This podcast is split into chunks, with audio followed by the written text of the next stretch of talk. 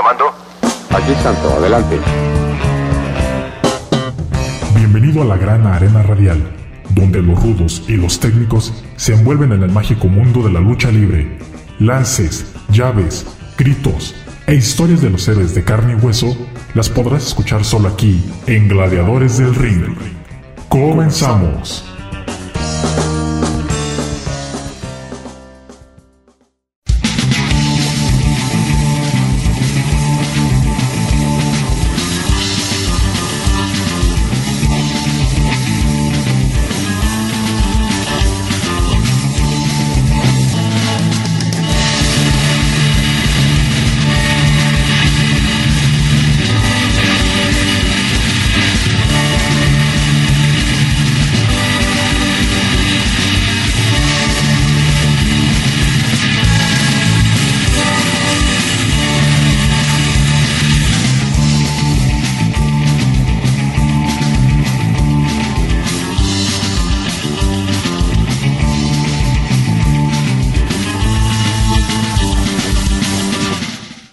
Estamos comenzando un nuevo programa de Gladiadores del Ring, transmitiendo a través del 104.7 de FM, Radio Universidad de Guadalajara en Colotlán. Saludando a todos los que nos siguen también en internet o si están escuchando el podcast, la retransmisión o en cualquier vía por donde nos estén sintonizando, les mandamos un afectuoso y gran saludo a todos ustedes de parte de de pues, el equipo de aquí de Radio Universidad de Guadalajara en Cortlán, por supuesto, y de un servidor Cristian Rosales que está al frente de este micrófono. Bien, pues el día de hoy tenemos un programa bastante bueno, bastante información, noticias y pues vamos a estar viendo todo esto a lo largo de una hora completita donde escucharán eh, lo que sucede en la lucha libre mexicana. Eh, la lucha libre mexicana pues es una eh, lucha muy conocida a nivel mundial y sobre todo pues muy apreciada por los extranjeros y por todos eh, los que asisten a sus funciones en eh, pues en el en el mundo verdad porque no nada más aquí en, en México sino en Japón en Estados Unidos en Europa en todos lados. Y pues ¿Qué es la parte fundamental de, de una función de lucha libre? Pues lógicamente una parte importante pues son nuestros gladiadores, nuestros luchadores que nos hacen vibrar y nos hacen sentir esas grandes emociones, eh, ellos arriba de un cuadrilátero presentando lo mejor que tienen eh, luchísticamente hablando, ¿verdad? Pues bien, el día de hoy quiero presentarles a ustedes, como ya es costumbre, para entrar ahora sí ya de lleno al programa, la historia de un luchador, un gladiador que estuviera eh, pues muy, eh, muy conocido por ahí en, en las arenas luchísticas con el nombre, el personaje de El Cobarde. Estamos hablando del el señor Miguel Ángel Delgado Reyes, quien encarnara nada más y nada menos que al cobarde. Este nombre lo tuvo desde que debutó hasta que falleció. Él murió en el 83 en Ciudad Juárez, Chihuahua. Y pues nació igualmente por allá en aquel lugar en el 28 de agosto de 1947. El día de hoy vamos a estar hablando un poco de la historia de El Cobarde, este luchador juarense que pues tuvo una carrera bastante interesante, muchas luchas de apuesta, un equipo bastante bonito que también usaba este luchador el cobarde y pues vamos a, estar con él eh, platicando acerca de esta su historia. Bien, vamos a comenzar con una pequeña biografía de este luchador, de este personaje, y regresamos para charlar más acerca de El Cobarde aquí en Gladiadores del Ring. Sean todos y todas bienvenidos.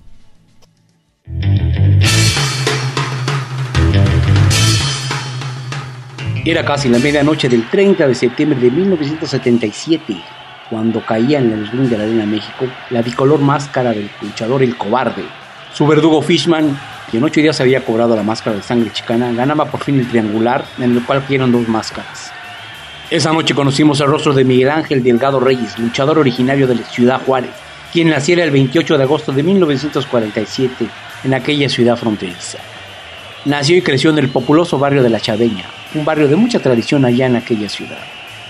Su padre era el luchador Dr. X. Curiosamente, el cobarde era el mayor de cuatro hermanos, de los cuales tres se dedicaron a la lucha libre, siendo el cobarde el impostor y el legendario. Un hermano más se dedicó a los estudios y sería contador de una empresa allá en Ciudad Juárez. La vida de Miguel Ángel no fue fácil, ya que muy pronto dejó los estudios por dedicarse a trabajar, entrando a laborar en unos talleres de la agencia Ford, ganando en aquel entonces alrededor de 50 pesos a la semana, dinero que le servía para darle sus gustos que cualquier joven podría tener en aquella época, como ir a bailar al cine, a divertirse sanamente. Sin embargo, también formalizó su vida al casarse con una joven de aquellos rumbos. Miguel Ángel buscó en el deporte la manera de desarrollar su físico sería Carlos El Gorila Ramos, quien en aquel entonces se encargaba de las funciones de lucha libre realizadas en el gimnasio municipal Eduardo Neri Santos, quien entrenaría a este joven atleta, debutando profesionalmente el 9 de noviembre de 1965. Pronto la calidad de este joven enmascarado lo hizo buscar nuevos aires. Fue así que vino a la capital para buscar un espacio en aquel entonces en la empresa mexicana de lucha libre, esto en el año de 1967. Sin embargo, en una decisión absurda y por papeleos de la época, no pudo nunca debutar, ya que la H Comisión de Box y Lucha del Distrito Federal de aquel entonces argumentaba que el nombre del cobarde atentaba contra las reglas básicas del deporte de la lucha libre. El cobarde no se desanimaría. Regresó a Ciudad Juárez donde consiguió su primer título, siendo este el campeonato semicompleto del norte, Posteriormente, al lado de Golden Boy, lograría el campeonato de parejas del norte. Llegaba la década de los 70. Con esta, el cobarde utilizaba ya un equipo diferente. Ahora era una máscara blanca con unas alegorías negras. Aún estaba lejos aquella máscara bicolor hermosa que le identificaría finalmente. Sería en 1972 el año de la gran suerte para el cobarde, ya que ese año utilizaría su máscara bicolor combinando el equipo también blanco con negro, logrando una de las combinaciones más bellas de la historia de la lucha libre. Pero no se crea amigos, él sigue siendo un despiadado rudo en el ring ya con su equipo bicolor, se presenta el 26 de agosto de 1972 ante José Luis Mendita Jr. en la Arena Coliseo. De inmediato las críticas a favor de este nuevo enmascarado fueron favorables. La prensa especializada se les hacían elogios, ya que decían que el cobarde había nacido para triunfar en la lucha libre. Después de una sensacional campaña siempre en plan estelarista, su mejor época llegaría en 1974, ya que en aquel entonces fue incluido en la eliminatoria para sacar nuevo campeón de peso medio NWA. Tuvo que eliminarse con gente como Ringo Mendoza, Black Shadow y Ruby Rubalcaba para llegar a la final ante Aníbal. Y en una sensacional lucha, esto en septiembre de 1974, cayó ante la Saeta Azul. Por cierto, lucha que engalanó el festejo de aniversario de aquel año. Ya nadie podía parar al cobarde. Los triunfos seguían llegando para el cobarde, ya que destaparía oro negro en Acapulco, así como las caballeras de Espectro 2 en Ciudad Juárez, Tug Wilson, César Silva, Ray Cortés, Jabalí Montaña, entre otras. Parecían que al cobarde y a aquel sensacional equipo bicolor la fortuna lo había tocado. Llegaría 1977 y con eso nuevas rivalidades. Esta vez el cobarde había sido colocado en la esquina técnica. De inmediato tuvo una feroz rivalidad con Sangre Chicana y cuando se especulaba que directamente se enfrentarían en lucha de máscaras, y de hecho así fue anunciado para el 23 de septiembre de aquel año, la lucha se cambia y finalmente sería un triangular, Sangre Chicana, Fishman y el Cobarde. Saliendo airoso en la primera etapa, el Cobarde logrando retener su máscara y mandando a Sangre Chicana al matadero, quien caería ante Fishman. Ocho días después, en la culminación de dicho triangular, el 30 de septiembre de 1977, Fishman terminaba con la incógnita del Cobarde. Esa noche conocimos el rostro de Miguel Ángel Delgado, la gente se le entregó como pocas veces. Parecía que la máscara no solamente daba suerte cuando la portaba, perderla nos enseñaba la verdadera personalidad y el rostro de un luchador que había sido destinado para triunfar. De nueva cuenta, al año siguiente, en 1978, estelarizaría el cartel de aniversario de la empresa mexicana de lucha libre, esta vez en lucha de máscara de cabellera, él al lado del enmascarado dragón rojo, en contra de sangre chicana y de Ruby Rualcaba. Esta vez en una lucha de máscara cabellera contra cabelleras. Sensacional lucha en la cual llegarían en la tercera caída definitoria el pocho maldito en contra del cobarde. En una lucha que ha sido recordada por lo extenso que duró esta definición. Después de un sangriento combate y con una caída por bando, llegaba la tercera y definitiva caída. En ella, el dragón rojo es eliminado a la vez que también se es eliminado Ruby Rubalcaba, quedando para la definición del match sangre chicana contra el cobarde. Luego de una feroz disputa en la cual duró alrededor de 10 minutos, el cobarde cayó rendido por su gran enemigo Sangre Chicana. Esta lucha, lejos de perjudicar al cobarde, lo afianzaría como un estelarista más de la empresa mexicana. 1979, una vez más, una revancha en contra de Sangre Chicana, pero esta vez en la arena Isabel de Cuernavaca. Una victoria más para el Pocho sobre el Cobarde. El mano a mano entre Chicana contra el Cobarde era requerido en toda la República. Llegaba 1980 y con él quizá la mejor época para el Cobarde. Ya que en el bando técnico y al lado del Jalisco Logró una sensacional racha en lucha de cabelleras. A sus pies quedaron el carnicero Aguilar, el nazi, Carlos Plata, Herodes, llegando así al cierre de temporada en el cual enfrentarían a Sangre Chicana y Alfonso Dantes el 3 de diciembre de 1980. Pero antes, en noviembre, su desempeño había sido de tal magnitud que fue elegido por la empresa mexicana junto al faraón y Rubio Rubalcaba para ser mandados a la cueva de los independientes, el Toreo, en donde se efectuaría una eliminatoria para sacar retador al campeonato nacional semicompleto que estaba en las huestes de los independientes. Semanas después, el 3 de diciembre, vendría el cierre de temporada de la empresa mexicana de lucha libre y ahí se enfrenta en lucha de cabelleras a su eterno gran rival, Sangre Chicana, quien iba acompañado de Alfonso Dantes. Por su parte, el cobarde hacía dupla con el Jalisco. Automáticamente, si lograban la victoria, serían nombrados la pareja del año. Otra sensacional lucha y sin embargo una derrota más en contra del Pocho. El cobarde vio caer su cabellera al lado de Jalisco ante el Pocho y Dantes. Sin embargo, 1980 no dejaba de darle sorpresas al cobarde, ya que fue mandado a Japón enmascarado al lado de Herodes a luchar contra las máximas estrellas de la New Japan Pro. En 1981 retorna a México y se marcha a luchar a Ciudad Juárez, situación que le causaría un veto injusto a todas luces por parte de las empresas de lucha en México. Fue vetado injustamente por el Sindicato Nacional de Luchadores ya que en aquel entonces Ciudad Juárez era visto como un enemigo más que como un aliado para hacer funciones de lucha libre. Cabe mencionar que ni los independientes ni la empresa habían podido recuperar el dominio de que habían tenido en su momento sobre aquella ciudad, por lo que todo lo que oliera a promociones independientes de ellos en aquella ciudad era inmediatamente vetado. Sin embargo, todavía ya logró grandes triunfos, ya que rapó a Tony Reina en lucha de cabellera y de despedida. También en unos relevos suicidas raparía a su hermano el impostor, sin embargo, en 1982, el cobarde se sintió mal por lo que acudió a los doctores. Estos detectaron un cáncer avanzado en el estómago. De inmediato dejó de luchar para enfrentar valientemente ahora a este nuevo enemigo, el cáncer. Los tratamientos eran carísimos y al no tener apoyo económico de ninguna empresa, serían sus compañeros, el Marqués y Fishman, quienes organizaron una función a beneficio de él en la arena Apatlaco, la cual fue gentilmente prestada por Raúl Reyes. Esto el miércoles 27 de octubre de 1982, en la cual se dieron cita gente como el perro aguayo, Fishman, M. 1 el Impala, Sergio Sarabia, Luis Mariscal, el Impacto, Tierra, Viento y Fuego, Bobby Lee y muchos más atletas, los cuales, sin cobrar un solo centavo, acudían al auxilio del compañero. Cerca de 76 mil pesos fue lo recaudado esa noche. Felizmente el cobarde fue comunicado de ello hacia Ciudad Juárez, por lo que se trasladó a la Ciudad de México a recoger ese dinero. Ya con ese pequeño capital invirtió un poco en medicinas y en buscar alguna cura para aquel mal, así como también comprar algunas cobijas y suéteres para llevar a Ciudad Juárez y venderlos, de alguna manera lograr hacer trabajar ese dinero. En aquel entonces queda el testimonio del halcón Ortiz, a quien el cobarde buscó infructuosamente para comunicarse con él. Al no poder localizarlo, le escribió una carta la cual fue humildemente redactada en una servilleta en la cual le contaba todos los peligros a los que se exponen los luchadores y que él, siendo gran amigo de Dani, le pedía por favor que se cuidara, que las malpasadas, los golpes, los viajes, el no dormir, al final pasaban una factura para luchador. Dani Ortiz alguna vez, entre lágrimas, confesaría al autor de este video que esa carta le dolió mucho perderla ya que era de un amigo, la cual expresaba abiertamente lo que sentía un luchador en desgracia. Sin embargo, el cobarde no perdía las ilusiones de volver a luchar. En una entrevista otorgada a la revista Box y Lucha, anunciaba que se curaría y volvería a los rings por lo menos para despedirse. Tristemente, en la tarde del 7 de febrero de 1983 se dio la fatal noticia. El cobarde había fallecido en Ciudad Juárez, dejando una viuda y cuatro hijos. El cobarde Miguel Ángel Delgado Reyes, quien hasta el final luchó como un valiente por su vida, había pagado tributo a la tierra.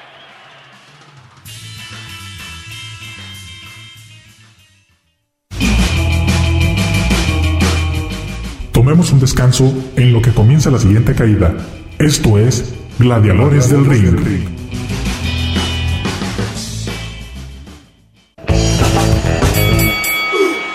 Segunda, segunda caída.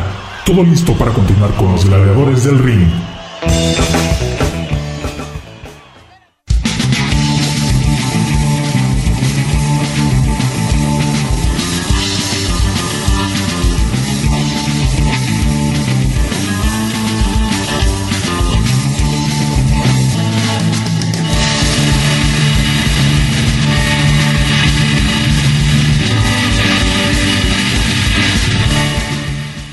Pues estamos ya en la segunda caída de este programa de Gladiadores del Ring a través del 104.7 de FM, Radio Universidad de Guadalajara en Cortland.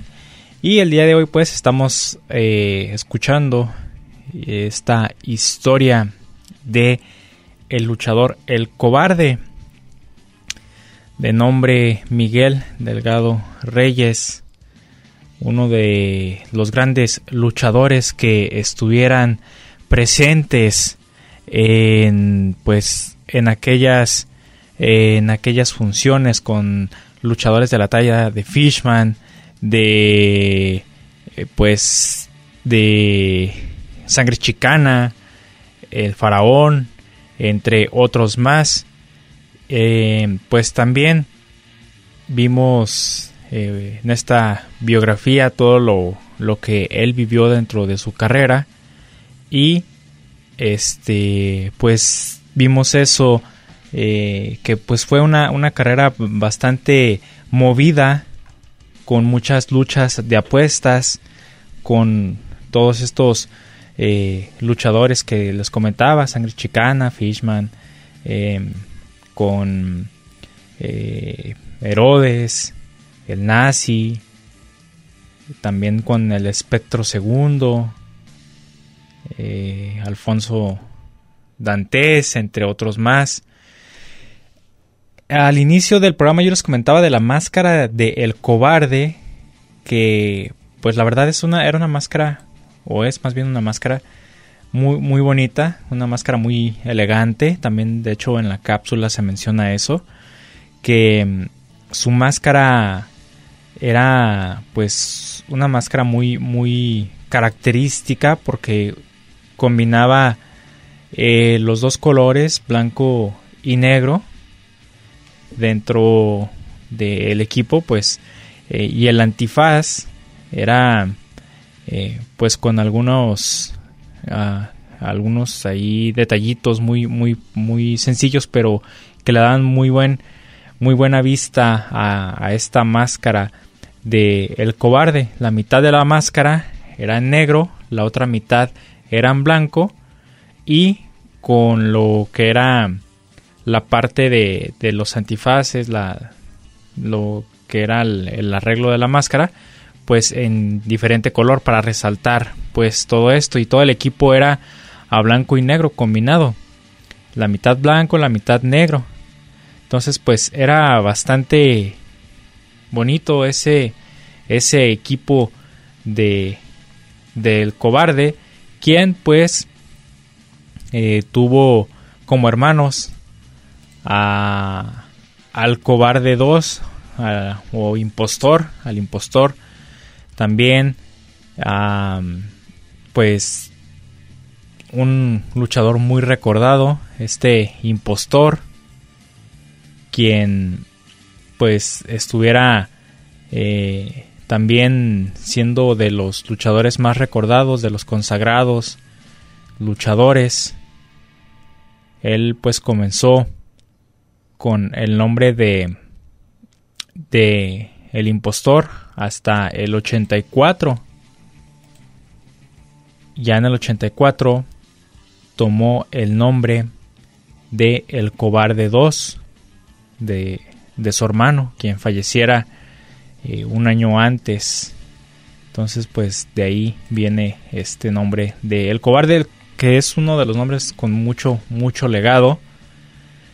Y que también, como les digo, pesaba. Ya escuchábamos también en la cápsula esos problemas que tuvo al inicio de su carrera por el nombre del cobarde, que era un nombre no permitido y no lo, no lo dejaron, no lo dejaron utilizarlo porque se consideraba un nombre antideportivo.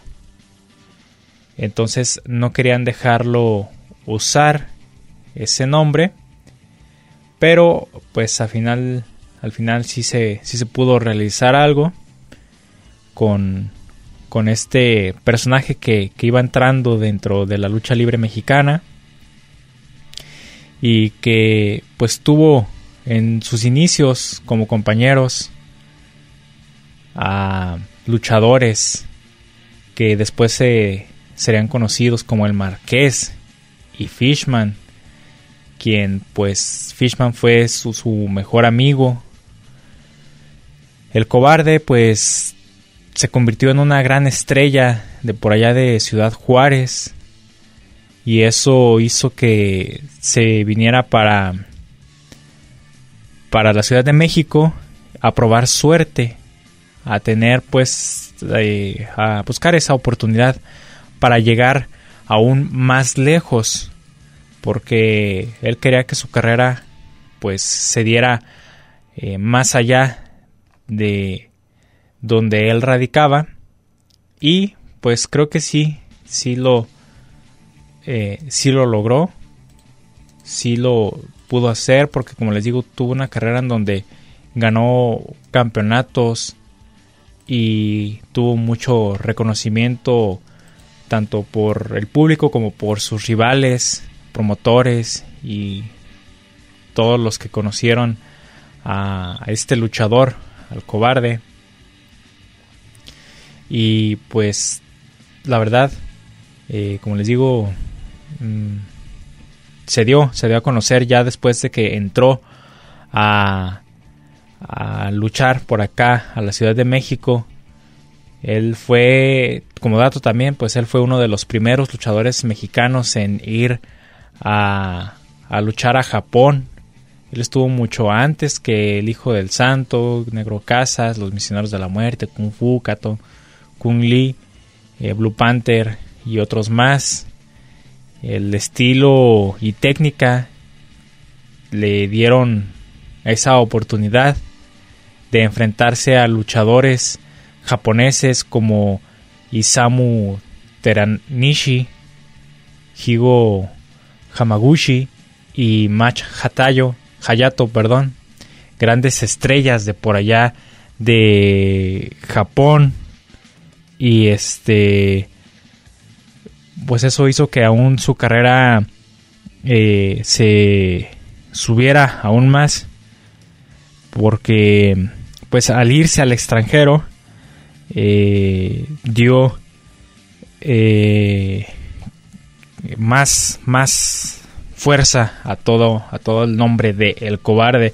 En el 75 por ahí tuvo también eh, pues una, una, participación en una eliminatoria para sacar al campeón mundial de peso medio de la NWA y él perdió contra Aníbal una lucha considerada como la lucha, como el combate del año de ese 1975.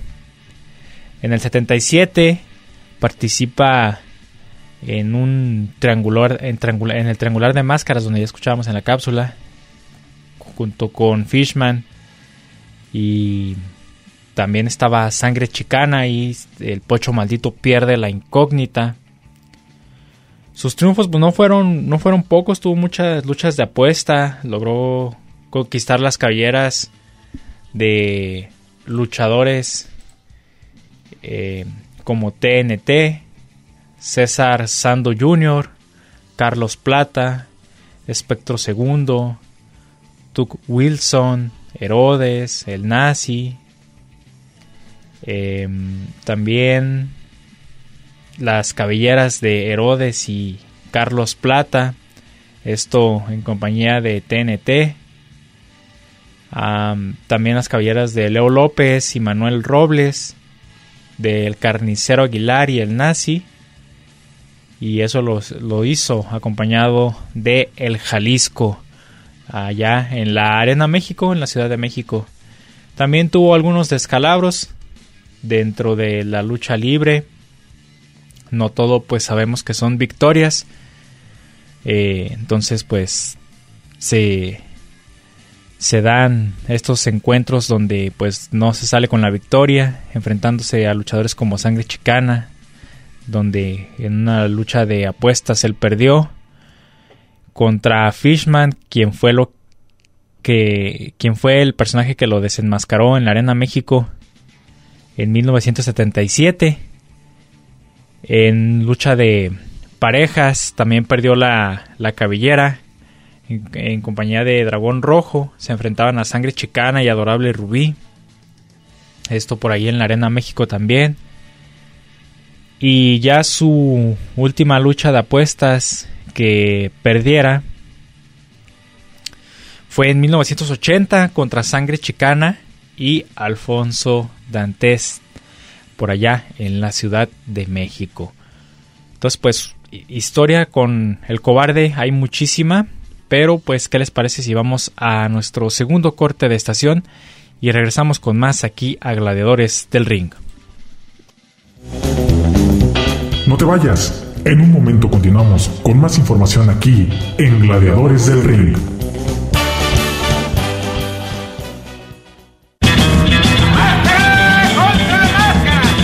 Nos vamos a la tercera caída sin límite de tiempo, porque hay más aquí en Gladiadores del Ring.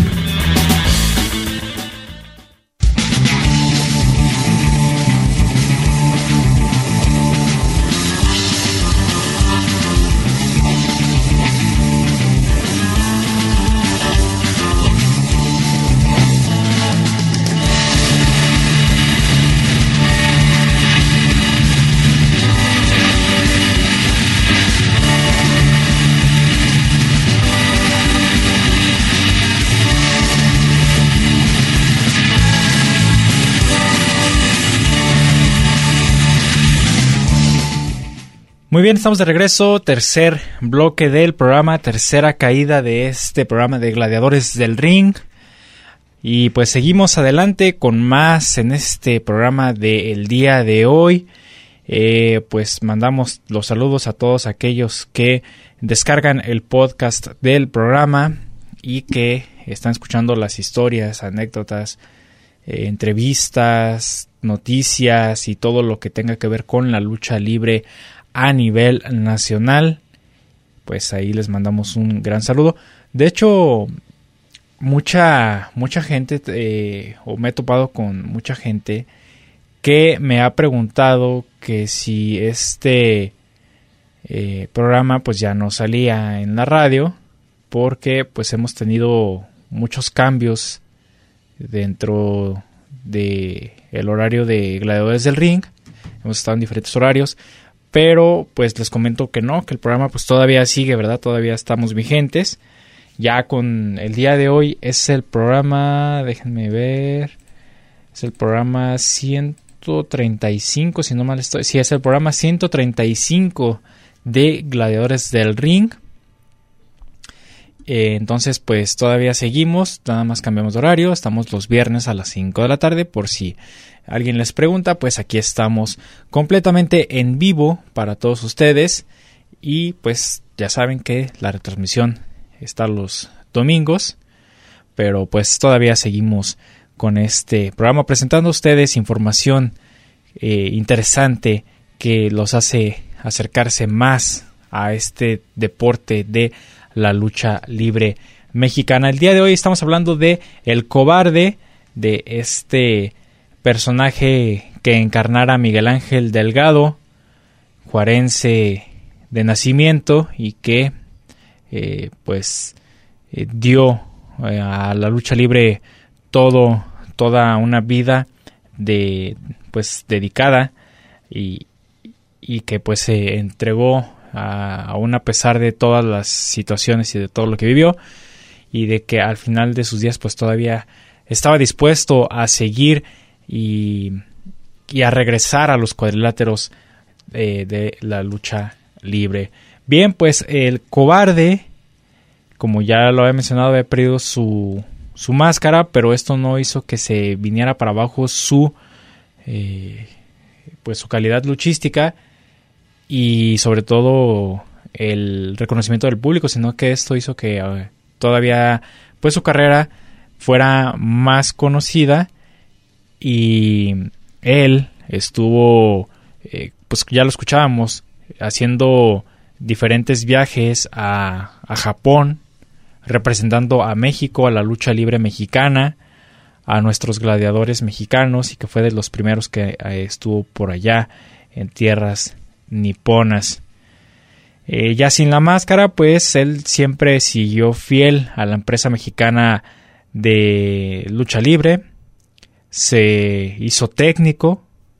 Esto hizo que, el público le tomara más cariño al personaje de El Cobarde y tuvo como castigos más característicos dentro de su carrera la famosísima cerrajera, esta llave que muchos luchadores han aplicado y que es eh, una llave de, de rendición en donde se aplica pues todo el, todo el castigo hacia los brazos, hacia, hacia las extremidades de los brazos. En, esa, era, ese era su sello característico. La cerrajera lo adoptó como, como, lo adoptó como llave, llave principal. Además de que también pues los castigos que hacía pues eran bastante efectivos contra sus rivales. Una, una llave muy, muy bonita también la cerrajera, parecida al tirabuzón, es como una variante de, del tirabuzón, de esta también conocidísima llave, o es una, una sí, es como una tipo variante de, del tirabuzón ¿verdad? La cerrajera, pero pues es un poquito distinta porque el castigo es eh, bastante grande a, a, los dos brazos de el rival. Así es como eh, el cobarde se llevó títulos y, cabelleras y luchas de apuestas. Los títulos que él ganó, pues el de el de parejas con Golden Boy, el de peso medio también, y en Ciudad Juárez ganó, pues, o le dieron, le concedieron esta homenaje al Salón de la Fama de Ciudad Juárez. Esto se dio en el año del 2010, reconociendo al personaje de El Cobarde, quien pues dio todo en su carrera luchística hasta que falleció. Después de haber perdido la máscara, pues él siguió, como les digo, teniendo un lugar destacado dentro de la lucha libre, pero pues de repente eh, empezó a desaparecer por esta enfermedad que, que, le dio. Él ya, pues fue una enfermedad que, que, que lo hizo que, que se afectara bastante y murió de el 7 de febrero de 1983 a los 36 años de edad. Y como les había mencionado, después de su muerte, su hermano Francisco, el impostor, se convirtió en el cobarde 2 o el cobarde segundo, y ahí fue como inicia una dinastía que continuó con los hijos, los sobrinos y hasta la fecha pues el legado del cobarde todavía lo tenemos, todavía existe eh, gladiadores que traen este nombre de el cobarde, el cobarde junior, el hijo del cobarde, entonces pues ahí sigue todavía ese legado que dejara el gran gladiador el cobarde. Dejó pues una marca importante en la historia de la lucha libre mexicana con este nombre de batalla, del cual pues eh, casi nadie decía que, pues, o sea, más bien que le decían que pues, este nombre no, no era muy bueno para un luchador, pero él utilizó el nombre de una manera valiente, entregándose siempre a la profesión luchística, destacando con máscara y sin máscara, y como les digo, considerada su imagen, su, su máscara, como una de las más bonitas de todos los tiempos. Un diseño bastante... Si ustedes tienen oportunidad, mm, eh, busquen por ahí la, imagen de este luchador, el cobarde, y verán la máscara eh, muy, muy bonita. Yo creo que eh, les va a gustar a ustedes también. Sobre todo porque pues esos diseños ya no se ven pues en estos tiempos ya son diseños que, muy pocas veces puedes ver eh, en un luchador y la del cobarde pues muy muy bonita. Ahorita ya vemos diseños muy a veces está muy burdos muy con muchas cosas a veces que ya ni se les entiende qué traen en la máscara. Pero antes pues teníamos este estos diseños de equipos estas máscaras que no eran a lo mejor eh, pues con muchos colores chillantes y demás pero fíjense blanco y dos colores básicos blanco y negro y se pudo realizar esta pues esta esta máscara esta máscara que es toda una clásica dentro de la lucha libre mexicana como la es de el cobarde. Pues ahí tenemos la historia del día de hoy de el señorón Miguel Ángel Delgado Reyes que también pues su familia luchística, el hijo del cobarde, el cobarde junior, el cobarde 2, el impostor junior. Sus maestros eh, fueron eh, nada más y nada menos que Gorila Ramos y el primer Doctor X. Ellos fueron sus maestros. El Doctor X, de hecho, era su era era su papá. Era su papá, un luchador de por allá de Ciudad Juárez, de la época de los 50, quien estuvo eh, por ahí, tuvo una, una fíjense, el, el, papá de El Cobarde tuvo de compañero en una lucha de máscaras a nada más y nada menos que al Santo. Ellos se enfrentaron a los Infernales 1 y 2, ganando las máscaras de estos personajes. Eh, pues muy interesante dato, ¿no? Que, se dio esa lucha de, del padre de, del cobarde y el santo contra los infernales 1 y 2. Pues ahí tenemos ese dato también. Eso no, no, lo conocía, de hecho, hasta apenas ahorita me estoy dando cuenta de él. Pero pues para eso estamos, para aprender tanto ustedes como yo de la lucha libre mexicana. Bien, con esto cerramos el tema de El Cobarde para seguir con más eh, aquí en el programa de Gladiadores del Ring. Porque pues eh, ahora vamos a, trasladarnos a esta sección de noticias de lo que se ha vivido dentro de la lucha libre mexicana.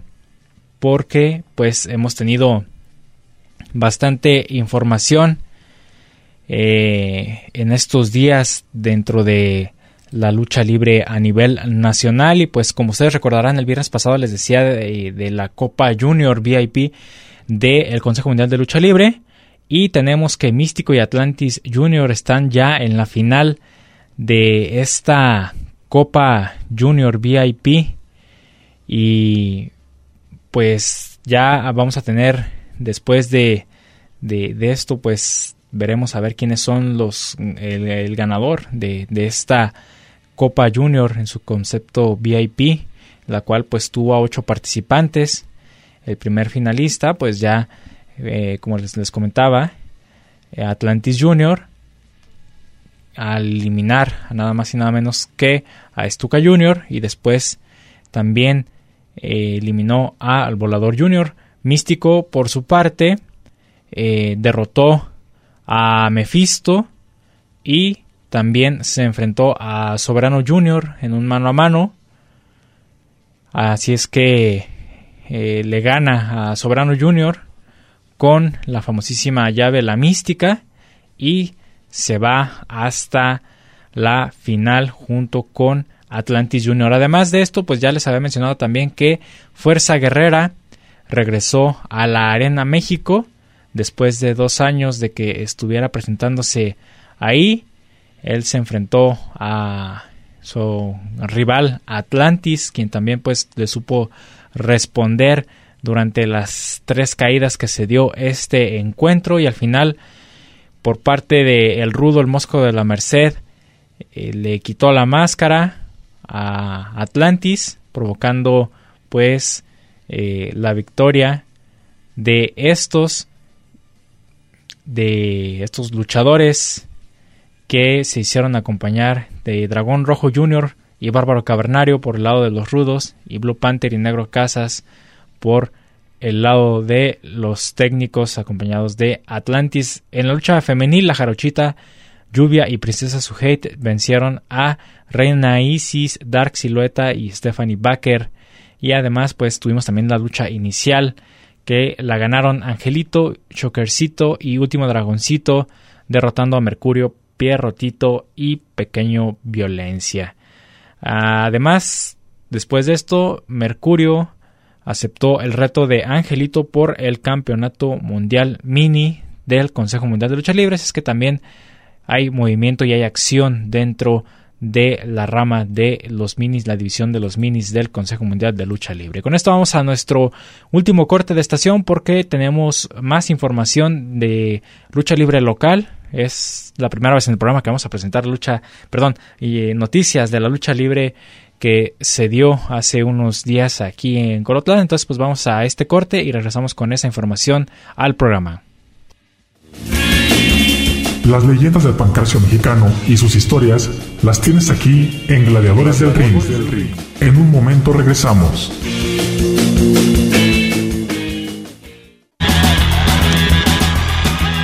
¿Y tú eres rudo o técnico? Descúbrelo aquí en Gladiadores del Ring. Estamos de regreso.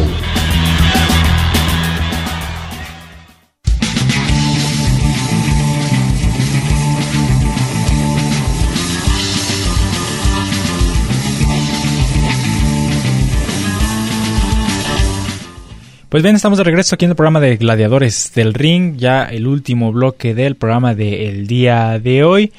Agradeciendo que pues sigan en sintonía y como les comentaba en el bloque anterior, el día de hoy pues con noticias locales de lucha libre, una función que se dio hace unos días aquí en Colotlán y que pues tuvo una respuesta bastante buena de parte del público de acá de Colotlán algo pues que les, eh, la verdad, eh, hace muchísimos años que no se daba una, una función de lucha libre, pero pues tuvo una respuesta bastante aceptable del el público quien estuvo eh, pues muy al pendiente de las acciones que se desarrollaban dentro del cuadrilátero y que siempre estuvieron al pendiente de lo que ofrecían los luchadores que venían a presentar esta función. Ellos venían desde eh, eh, de parte, perdón, de, del CODE Jalisco y pues aquí tuvimos esa, esa función, como les digo, con buena respuesta. Se, eh, fue el evento por ahí en el, en el Deportivo Tanamaxle. Se llenó, se llenó con toda la, la afición los niños estuvieron también muy contentos con esta función, los adultos también, pues no se diga. Creo que al final todos salieron contentos de esta función y quiero que escuchen eh, este pues este sonido ambiental de cómo se escuchaba el público durante la función son unos segundos pero escuchen cómo es cómo fue esta función aquí en Colotlán. Los voy a dejar con este pequeño sonido.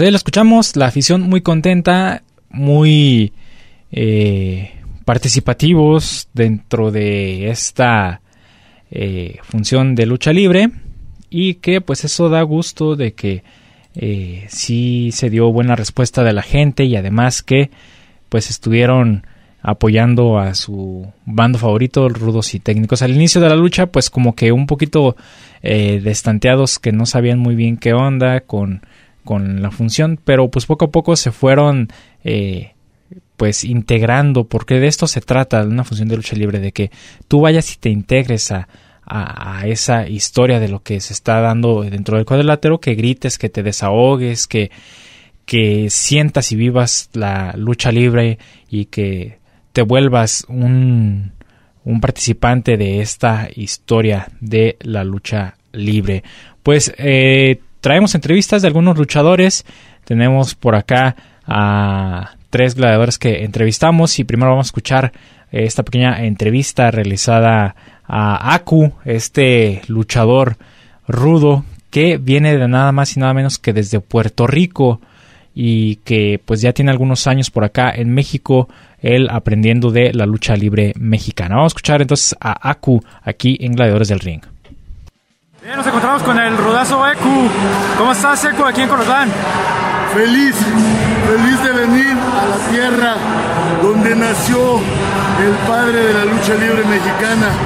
Realmente es un honor estar aquí en Colotlán, Jalisco y demostrar que la lucha libre no solamente es un deporte popular, que realmente es cultura y que es para todas, absolutamente toda la familia. En grandes enfrentamientos los que vimos el día de hoy se llevaron la derrota, pero pues los rudos siempre buscan dañar a los técnicos, ¿o qué dices? Mira, realmente a mí como rudo no me importa si la gente me aplaude, no me importa si pierdo, si gano. Lo único que busco es causarle dolor a mis rivales. Eso es todo. Si ellos mañana amanecen adoloridos, yo soy feliz. ¿Qué es lo que buscas más para tu carrera que estás llevando? Seguirme manteniendo, son 25 años de trayectoria, orgulloso de todo lo que he logrado. Ahora acá en México sigo plantando bandera para que vean que en Puerto Rico también hay muy buenos luchadores. Por último, un saludo para la afición de Gladiadores del Ring que te están escuchando. Para todos ustedes, amigos gladiadores del ring, Bendiciones, muchas gracias por querer, amar y respetar la lucha libre, que es parte de mi vida. Muchas gracias. Su amigo, el demonio boricua, lo saluda.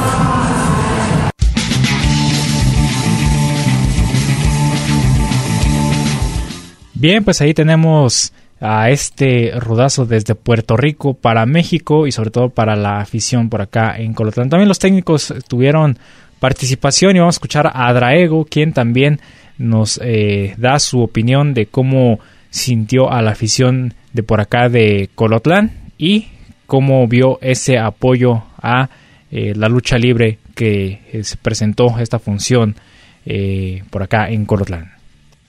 Bien amigos de Gladiadores del Ring, nos encontramos con nuestro amigo Draego que el día de hoy se presentó por acá en Colotlán. ¿Cómo ves aquí, cómo estuvo esta función aquí? ¿Cómo te pareció el ambiente con la gente acá en Colotlán? Mira, antes que nada, muchas gracias por el espacio, me siento muy contento de regresar aquí. Tenía años, 7, 8 años que no venía a trabajar aquí a Colotlán. Me siento muy contento, la gente, ese ánimo, ese eh, ímpetu de la gente te inyecta, te da alegría, te da emociones. Esas emociones las ponemos arriba del cuadrilátero la gente muy, muy contenta, muy alegre. Van a llegar a su casa el día de hoy a descansar ya este fin de semana, pero contentos. La alegría que le brindamos a los pequeñitos, a los adultos, a todas las personas que vienen, nos gritan, nos aplauden, nos abuchean se van con un buen sabor de boca y ojalá el gobierno del estado traiga más eventos de lucha libre porque la gente y el deporte es algo que nos va a beneficiar mucho todo lo que estamos viendo ahorita en la actualidad. Esto es una área recreativa para que la gente siga apoyando el talento Jalisco es una cuna de grandes deportistas, no solamente de luchadores, sino de tenistas, de golfistas, del CODE. Hay infinidad de atletas y yo creo que vale la pena que vengan, apoyen y estén aquí apoyando a nosotros como luchadores. Más que nada, entregarnos al 100% arriba del cuadrilátero por toda esta gente que pagó un boleto el día de hoy o asistió el día de hoy a esta gran función. Así es, se llevaron pues ahí la victoria, los técnicos. Eh, ¿Qué sabor te deja eso? Mira, me quedo con un buen sabor de boca, más que nada por la ovación de la gente. Tú sabes que la gente te ovaciona y eso te da alegría, te da muchas emociones, como te mencionaba al principio, y esto te frute, te nutre, te da ganas de triunfar y sobresalir en el ¿Cuáles son tus próximos compromisos, retos, lo que viene? Al día de mañana nos presentamos en la Arena Guadalajara en, un, lucha de campeonato. El día domingo estamos con, la, con una función de AAA en Guadalajara y posteriormente vamos a Ciudad de México y vamos a estar en otras partes de la República Mexicana y posteriormente en Canadá.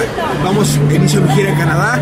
Para el próximo mes me voy a Canadá un mes a, a luchar, a demostrar que en Jalisco hay talento y sobre todo a triunfar, a dejar el nombre de México bien en alto.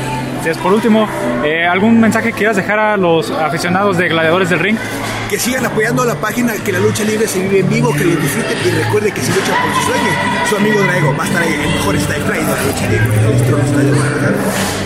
Muchas gracias. Gracias.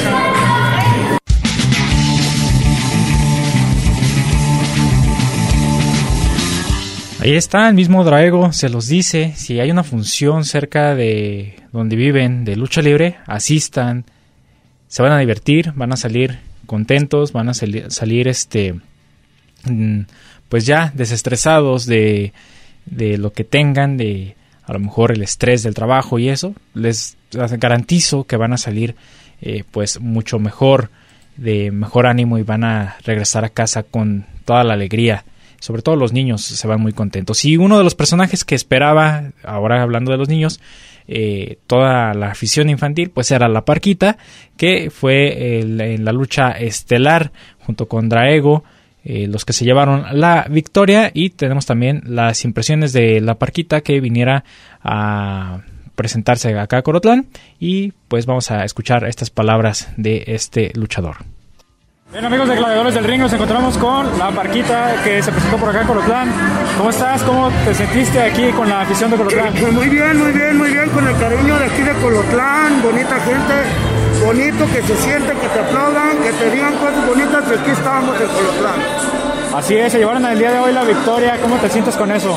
Pues gracias a Dios, este, nos llevamos la victoria este, humildemente, pero ahí estamos, luchando, siempre saliendo adelante. ¿Cuántos años tienes ya luchando? Yo tengo 29 años luchando ya profesionalmente y aquí estamos en Colotlán, Jalisco. Así es, ¿qué le dices a toda la afición de acá de Colotlán, a los niños que son los que más siguen a este personaje?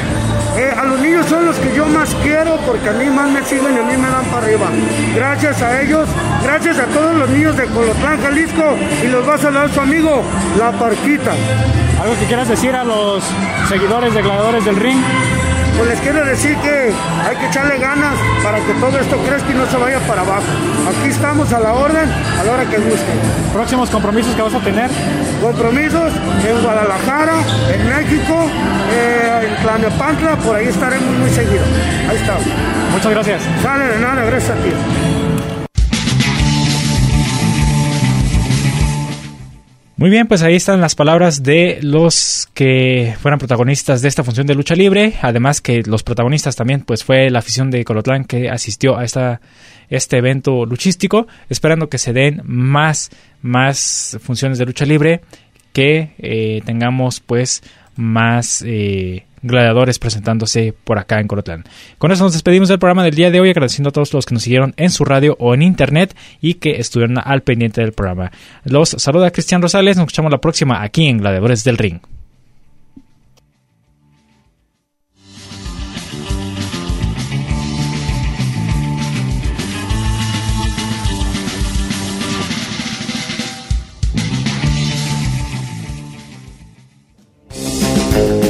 El ring de 6x6 nos espera para seguir con más historias, datos y noticias. No te los pierdas y sintoniza Gladiadores del Ring. Solo aquí, en Radio Universidad de Guadalajara, en Colotlán. Hasta la próxima.